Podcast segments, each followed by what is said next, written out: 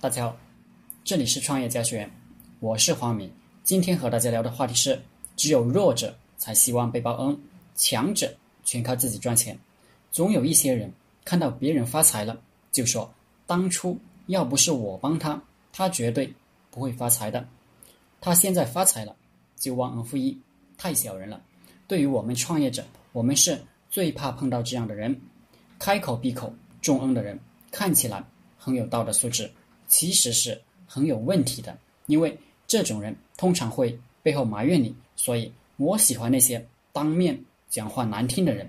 这样的人往往很真，而那种认为他对你有恩，容易把你的成果归功于他，通常埋怨别人不记得他的恩的人，其实都是介意别人不报恩。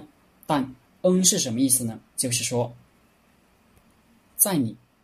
最痛苦的时候，我救了你；或者，在你最需要帮忙的时候，我帮了你。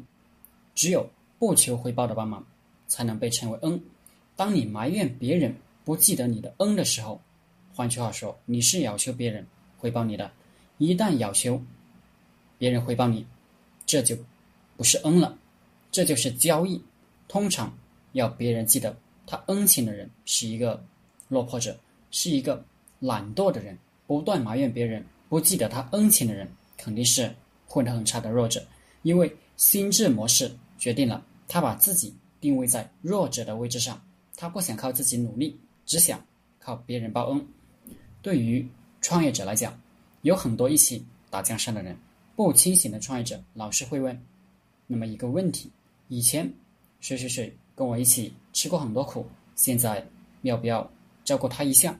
这就是报恩，也有一些合伙人主动邀功的，说自己刚开始创业的时候吃了很多苦，应该被报恩。其实正确的做法是以当前能力来计算每个人的分红。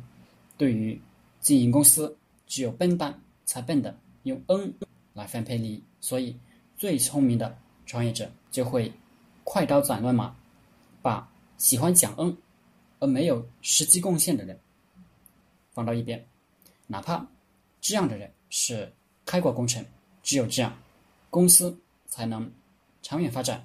其实，如果大家经常读历史，就会发现一个开国明君会杀掉那些喜欢讲恩的开国功臣。所以，每一个理智的人都必须接受：当你有利用价值的时候，你就是宝；你无利用价值的时候，你就是草。那么，聪明的人。就是一直提升自己的利用价值，千万别要求别人报恩，别把自己置于一个弱者的地位，任何时候只靠自己。